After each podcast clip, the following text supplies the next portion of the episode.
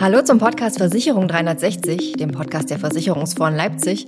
Mein Name ist Nadine Marquardt und wir reden in dieser Folge über Insurtex. Und darüber möchte ich mit zwei Gästen sprechen, und zwar mit Theresa Löwe, Head of Transformation beim New Players Network, kurz NPN, und mit Elena Berger, Community Architect beim New Players Network. Und die beiden, die sitzen hier nicht ohne Grund, denn das New Players Network, eine Initiative der Versicherungsfonds Leipzig, hat vor kurzem die neue Insurtech-Übersicht herausgebracht. Und was da herausgekommen ist, das wollen wir in dieser Folge besprechen. Und damit sage ich erstmal Hallo Elena, hallo Theresa. Hallo, schön hier zu sein, Dankeschön. Hallo, freut uns sehr hier zu sein. Ihr beschäftigt euch ja beruflich ziemlich viel mit Startups und insbesondere mit Insurtechs. Was war denn das letzte spannende Startup, das euch so über den Weg gelaufen ist? Wer war das zum Beispiel bei dir, Elena? Also in meinem Fall war das das Startup Beinant. Beinant ist eine App, die im Schadenfall als Vermittler zwischen Werkstatt und Kunde fungiert. Der Kunde hat da die Möglichkeit, Preisvorschläge für eine Autoreparatur zu machen und die Werkstatt kann diese dann entweder annehmen oder ein Gegenangebot unterbreiten. Der Geschäftsführer meinte dann zu mir mit einem Augenzwinkern, als wir uns unterhalten haben, dass sie quasi das Gleiche machen wie wir im New Players Network, weil wir die Interaktion zwischen Startups und Versicherungen fördern und Beinant hat das Ziel, die Interaktion zwischen Kunden und Werkstätten zu fördern. Das war Elenas spannendes Startup. Wie war das bei dir, Theresa? Also mir ist letztens eine Meldung über ein Startup in die Hände gefallen, welches ich vor einiger Zeit mal getroffen habe, nämlich bei der Global Introtech Roadshow in Frankfurt am Main. Das Startup heißt Air Doctor und ähm, das war 2018 und auch ein ganz frisch gegründetes Health Tech aus Israel und die haben damals dort gepitcht und sogar auch abgeräumt und gewonnen bei diesem Pitch. Das war echt super cool. Und was die machen, die haben eine App, äh, die vermittelt Auslandsreisenden auf ihren Reisen quasi äh, den richtigen Arzt mit den, zu ihren Symptomen, mit den richtigen Sprachkenntnissen. Und über diese App kann auch direkt abgerechnet werden. Und ähm, das ist nun vier Jahre her und äh, Corona war und die Reisebranche ist eingebrochen. Und ähm, sie haben aber geschafft, aus dieser Zeit Kraft zu schöpfen und haben äh, ein 20 Millionen Dollar Investment ähm, an Land ziehen können, um ihre internationale Präsenz auszubauen. Und dabei habe ich gelesen, dass sie äh, ihr Netzwerk bisher auf 74 äh, Länder ausbauen konnten und über 20.000 medizinische Fachkräfte an Land holen konnten. Und dazu haben sie auch noch die Ergo Reiseversicherung ähm, als Partner gewinnen können, wo man dann jetzt quasi auch als deutscher Kunde diesen Service äh, geboten bekommt. Und das fand ich schon recht beeindruckend, was da in den vier Jahren mit zwei Jahren Corona dazwischen so ein junges Start-up äh, geleistet hat. Ich glaube, du hast jetzt schon äh, ein paar Themen angesprochen, auf die wir später nochmal kommen werden, die äh, einige andere Startups auch so erlebt haben. Ähm, aber vielleicht fangen wir noch mal von vorne an. Ihr habt euch ja die Intertech-Szene im Dachraum wieder sehr ganz genau angesehen. Und für die Hörerinnen und Hörer, die die Intertech-Übersicht vom MPN noch nicht kennen, ihr gebt ja da einen Überblick zu 195 Startups im ganzen deutschsprachigen Raum. Ihr stellt die kurz vor und oder auch das Geschäftsmodell so innerhalb der Branche ein. Jetzt wäre meine Frage, wie ist denn so euer grundsätzlicher Eindruck? Was bleibt beim Alten und wo habt ihr so Veränderungen beobachtet, Elena? Was wir generell beobachtet haben, ist, dass der Hype um die Startup-Szene nicht aufhört. Der Startup-Markt ist ein Markt, der nicht schläft. Dennoch haben wir festgestellt, dass sich mittlerweile der Markt konsolidiert. Wie du schon meintest, haben wir 195 Insurtechs in unserer neuen Übersicht. Dort ist auch aufgefallen, dass es viel Bewegung auf dem Markt gibt und viele Neugründungen besonders im Bereich der Kompositversicherungen zu finden waren. Wir haben beispielsweise die Nischenversicherungen, da war das Startup GetNeo, welches Flugversicherungen anbietet oder auch Blanket. Dort gibt es Versicherungen für Digitalkameras, aber auch Fahrräder. Der Dauerbrenner, den wir haben, sind die Digital Enabler. Die gibt es schon sehr lange und das sind Startups, die durch Technologisierung das Kerngeschäft der Versicherungswirtschaft unterstützen oder auch ergänzen. Dort ist es einfach sehr auffällig, dass es halt sehr viele Digital Enabler jedes Jahr gibt. Und auch der Markt für Investoren ist sehr interessant. Besonders im Bereich Venture Capital nehmen die Finanzierungen sehr stark zu. Die Frage ist natürlich jetzt, die wir uns stellen, auch warum der Markt überhaupt so eine beachtliche Entwicklung hinlegt. Und da gibt es drei Gründe. Das ist einerseits die Digitalisierung, dass dadurch mehr Transparenz in Märkten und auch bei Produkten herrscht und dass Kunden und deren Verhalten sich ändern und dadurch neue Ökosysteme entstehen, sodass zum Beispiel kleinere Unternehmen und auch Start-ups viel besser diese Bedürfnisse besetzen können. Der zweite Grund sind die Versicherer selbst. Da ist es so, dass die Branche ihren Teil zu der Entwicklung dieser Insurtech-Szene sehr beachtlich beigetragen hat. Insgesamt geht es der Branche natürlich sehr gut, aber was festzustellen ist, ist, dass es an der Breite, an der entsprechenden Innovationskultur fehlt. Und dort ist vor allem die fehlende Kundenzentrierung und auch die unkomfortablen Prozesse, die Versicherer anbieten, sehr präsent. Und Startups machen das Ganze einfach sehr viel einfacher, weil die Prozesse schlanker sind, aber auch die Kundenbedürfnisse sind viel besser anerkannt von den Startups, weshalb da der Wettbewerb eben auch sehr stark ist. Der letzte Punkt ist dann die Innovationskraft. Dort ist es so, dass die Umsetzung in Versicherungshäusern meistens sehr schwer fällt und diese Veränderung von innen heraus einfach nur sehr, sehr langsam abläuft.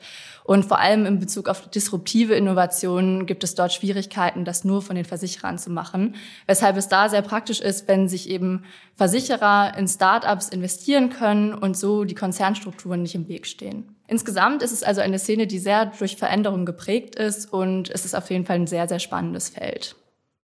Genau, ich würde gerne noch mal einhaken bei dem Kundenkontakt. Da hat Elena komplett recht. Ähm, es ist einfach auch die Sache, dass diese digitalen Produktangebote der äh, Startups und die veränderten Gewohnheiten durch die Pandemie ähm, einfach gut äh, den Startups in die Karten spielen. Und denn es ändert sich nicht, was gekauft wird, denn der Branche geht es gut, wie wir gerade gehört haben, sondern es ändert sich einfach, wie gekauft wird. Und da besteht einfach die große Stärke dieser Produkte, dass sie einfach digital bequem äh, von zu Hause aus gebucht werden können. Und das beflügelt natürlich auch diese Branche. Ähm, ein Punkt, den ich noch sehe, ist das Thema Regulatorik. Wenn wir jetzt auf unsere Insurtech-Übersicht schauen, dann haben wir in der Mitte diese grüne Wolke. Das sind unsere Tier 1 äh, Geschäftsmodelle oder unsere Tier 1 äh, Insurtechs.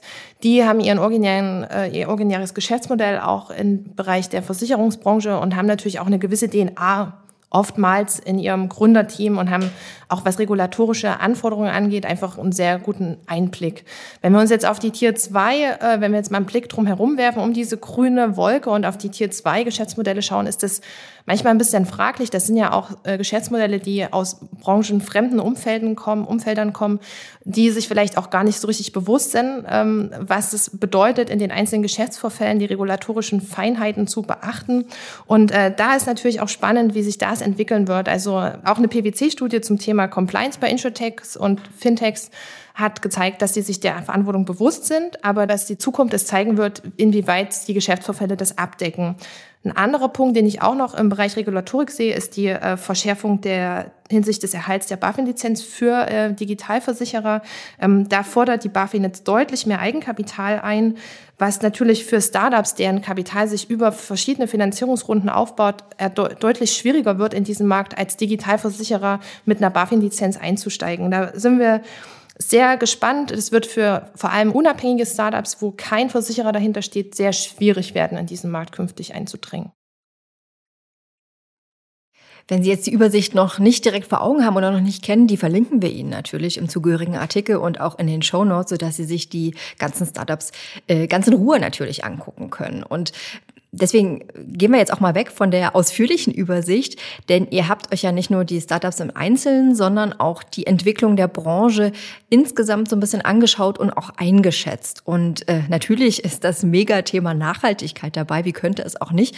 Und hier gibt es einige spannende Startups, zum Beispiel Finsurancy, das ist ein Versicherungsmakler mit dem Fokus auf nachhaltige Versicherungsprodukte. Der Co-Gründer und CEO Tobias Niendiek hat uns mal erklärt, warum das Thema Nachhaltigkeit für Finsurancy so wichtig ist.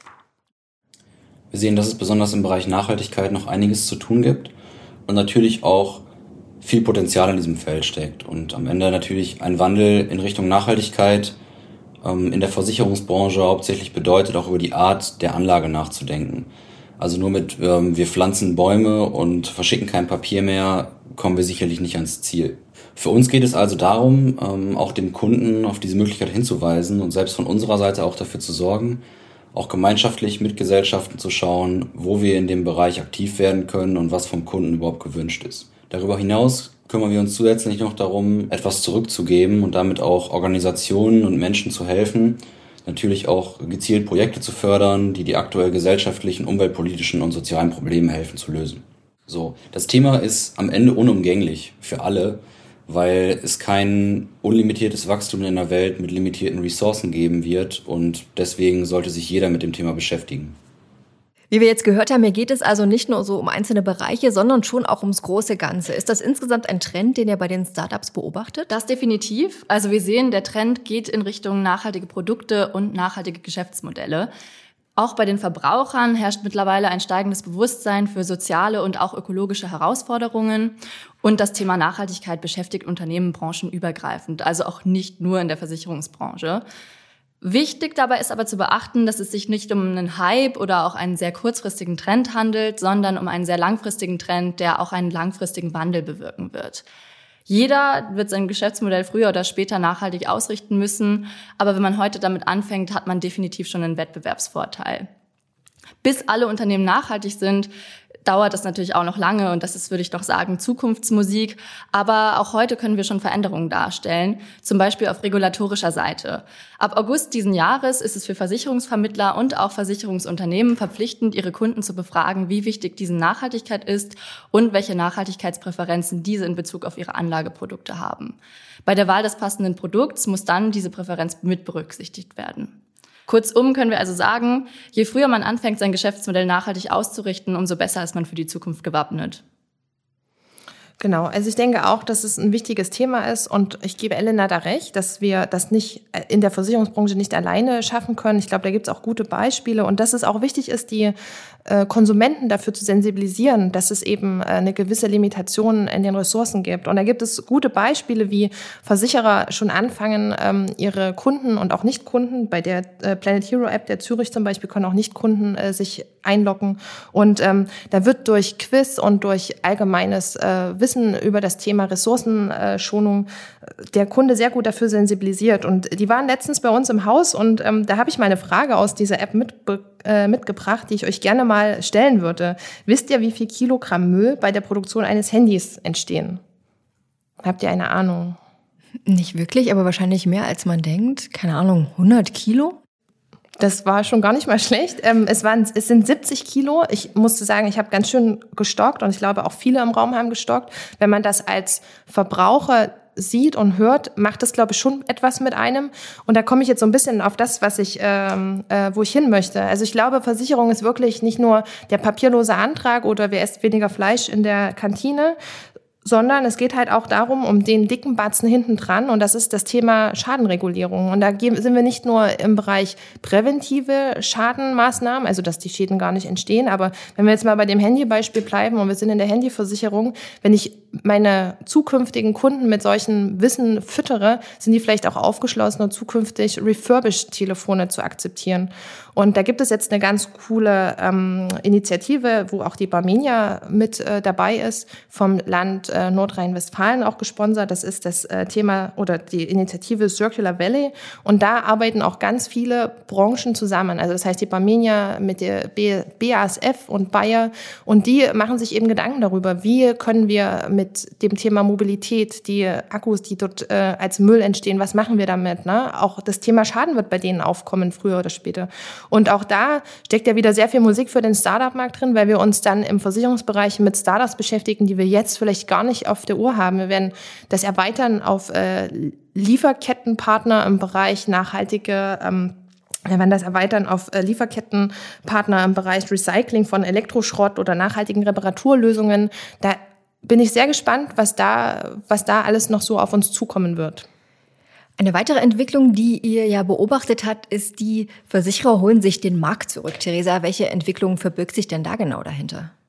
Genau, also ich würde gerne mal mit euch so zwei, drei Jahre zurückgehen, wo äh, Big Player wie zum Beispiel Amazon oder Ping An ähm, angedroht haben, den deutschen Markt erobern zu wollen, also den deutschen Versicherungsmarkt und ähm, Ping An zum Beispiel ist ja so ein riesiges Ökosystem aus China, wo man von Autokauf bis zum Zahnarztbesuch alles abwickeln kann. Und glücklicherweise für die Versicherungsunternehmen ist es ja auch so, dass die äh, Kunden in Deutschland oder vielleicht auch in den westlichen Ländern etwas skeptisch sind, wenn so ein großes deutsches, chinesisches Unternehmen kommt und die äh, Daten hoch und runter analysieren möchte. Aber was mir aufgefallen ist damals in den Diskussionsrunden mit den Versicherern, dass da so ein bisschen eine, eine Ohnmacht und ein bisschen äh, eine Unsicherheit da war, wie wir jetzt weiter äh, verfahren. Und im Endeffekt war das ja gerade die Zeit, wo es von der Konfrontation hin zur Kooperation ging, also auf beiden Seiten zwischen Versicherer und den Startups. Und ähm, ich dachte mir die ganze Zeit, nutzt dieses, diese, dieses digitale Know-how, was im Markt ist, nutzt die Startups für euch und äh, geht nach vorne und ähm, begegnet dem Kunden auch als digitaler Player. Das könnt ihr ja genauso. Vielleicht nicht mit der, mit dem Schwung, den die neuen Player mitbringen, aber ihr könnt es ja auch. Und ihr habt ja die Bestandskunden und ihr habt das Vertrauen der Kunden, was ja ein wichtiger Punkt ist. Und am Ende muss man auch sagen, dass dieser Kapitalmangel, der ja auch da dadurch kam, dass die Versicherer nicht so richtig sichtbar in diesem Markt waren oder den nicht so richtig gefördert haben, dass dieser Kapitalmangel den die deutschen Startups auch häufig ausgebremst haben. Jetzt aber sehen wir in den letzten Jahren und auch immer verstärkter, dass große Deals ähm, in der Finanzbranche stattfinden. Es gibt große Investments und die Versicherer werden einfach sichtbarer in diesem Markt. Und die Investments sind ja ganz unterschiedlicher Natur. Ich meine, es gibt äh, Versicherer wie die Nürnberger Versicherung, die Getrons aus der Insolvenz herauskauft. Die haben sich komplett ähm, ähm, da reingekauft. Dann gibt es aber auch noch andere Arten der Beteiligung. Also einfach, wo man sich an Investment, an Finanzierungsrunden beteiligt und somit Mitgesellschafter wird, wie zum Beispiel die HDI, die hat sich am Insurtech Layer beteiligt oder die Swiss Re, die sich damals am Heidelberger Insurtech-Unternehmen GetSafe ähm, mitbeteiligt haben. Die haben jetzt auch ihre eigene BaFin-Lizenz und jetzt ähm, und jetzt begleiten Sie sie auf dieser Internationalisierungsstrategie. Sie sind jetzt in Deutschland, UK und jetzt auch seit zwei Wochen in Österreich. Ähm, herzlichen Glückwunsch dazu. Ähm, haben Sie Ihr, Ihr Geschäftsmodell ausgerollt und da äh, werden Sie gut begleitet durch die Swiss Re. Ähm, es gibt auch andere Möglichkeiten. Zum Beispiel die Signal Iduna hat damals schon sehr zeitig, 2017, ihr Signets, dieses Venture Capital, also ein Kapitalgeber für digitale, zukunftsorientierte Geschäftsmodelle ins Leben gerufen. Und da begleiten Sie einfach junge, technologiebasierte Unternehmen in einem sehr frühen Stadium und führen sie quasi an ihre eigenen Strukturen heran, um dann das gut in ihr Portfolio einzu, einzubetten. Also es gibt ganz verschiedene Arten, miteinander zu kooperieren und es ist sehr spannend am Markt zu beobachten. Also wir sehen, Kooperationen liegen absolut im Trend. Ein gutes Beispiel ist vielleicht auch die Initiative der Zürich, die Zürich Innovation Championship. Das ist ein weltweiter Startup-Wettbewerb zur Suche nach Ideen für die Versicherung der Zukunft. Und im April 2022 sind da zwölf Startups ausgewählt worden. Und wir haben mal bei der Zürich nachgefragt, wie es nun mit den ausgewählten Startups eigentlich weitergeht und welche Vorteile der Versicherer in diesen Kooperationen sieht. Und in die Antwort vom Vorstandsvorsitzenden der Zürich Gruppe Deutschland von Dr. Carsten Schildknecht, der hören wir jetzt mal rein.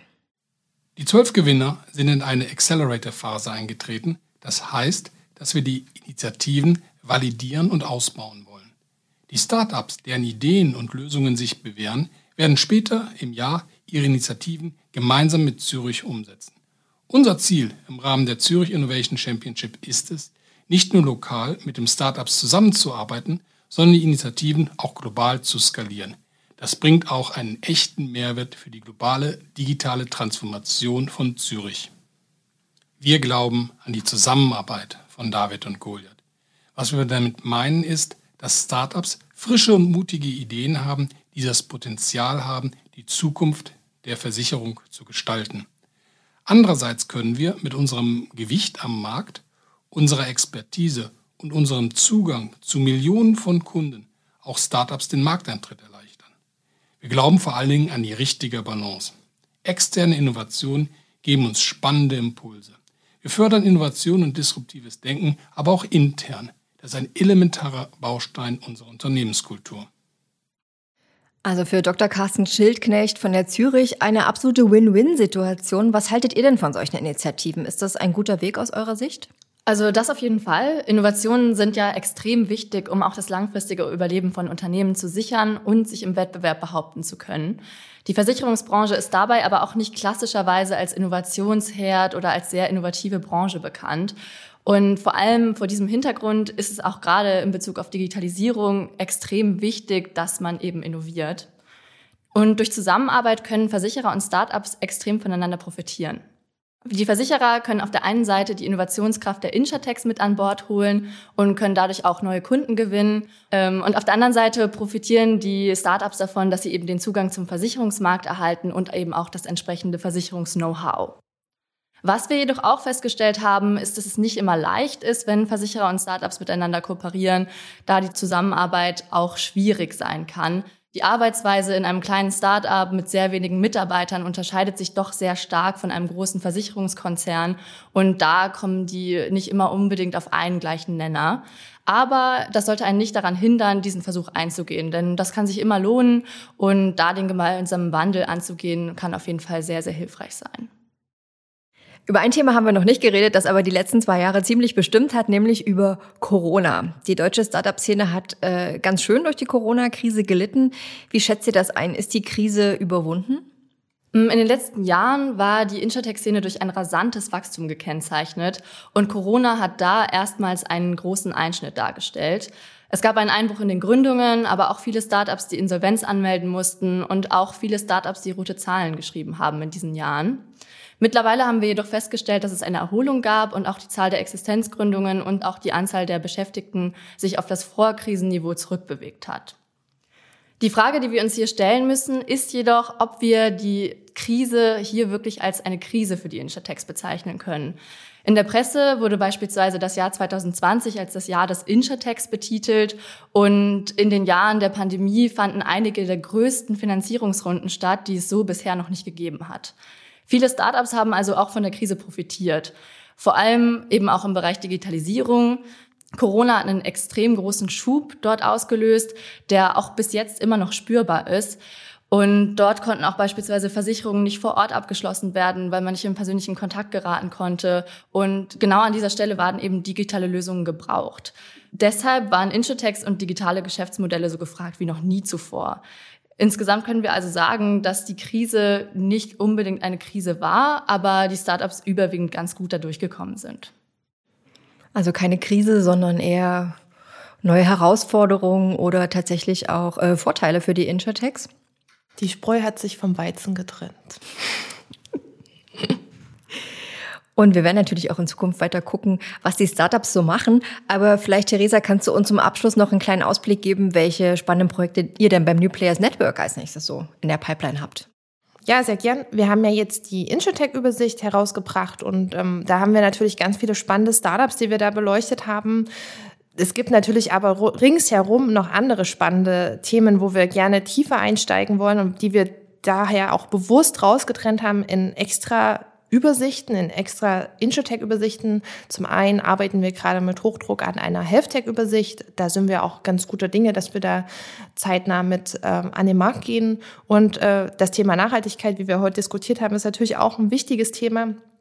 Von daher sind wir auch da dran, da eine kleine Mini-Übersicht zu äh, geben, was es für relevante Player gibt, welche Cluster es dort geben kann. Ähm, das ist unser nächstes großes Projekt. Und ansonsten sind wir ganz gespannt, was wir so in unseren Scouting-Aufträgen äh, für die Versicherer, für spannende Startups wieder ähm, entdecken werden und welchen tollen äh, Themen wir uns da widmen können.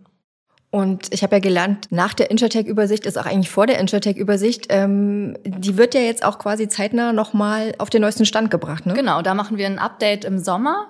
Und auch da der, der Aufruf an alle Hörerinnen und Hörer, meldet euch gerne, wenn ihr Startup-Gründer seid oder auch wenn ihr spannende Startups kennt. Ihr könnt unsere Kontaktdaten auf der Website finden unter npn.jetzt und dort könnt ihr euch gerne bei uns melden und wir freuen uns natürlich von euch zu hören. Mit Elena Berger und Theresa Löwe, meinen beiden Kolleginnen vom New Players Network, habe ich über das Thema Insurtext gesprochen, hier beim Podcast Versicherung 360. Vielen herzlichen Dank. Ja, vielen Dank auch, dass wir hier sein durften. Hat sehr viel Spaß gemacht. Wenn Sie mehr zu aktuellen Trends der Versicherungsbranche hören wollen, dann abonnieren Sie gerne unseren Podcast. Sie finden uns auf allen bekannten Plattformen unter dem Namen Versicherung 360. Und ich würde mich wieder freuen, wenn Sie dabei sind bei der nächsten Ausgabe. Vielen Dank fürs Zuhören.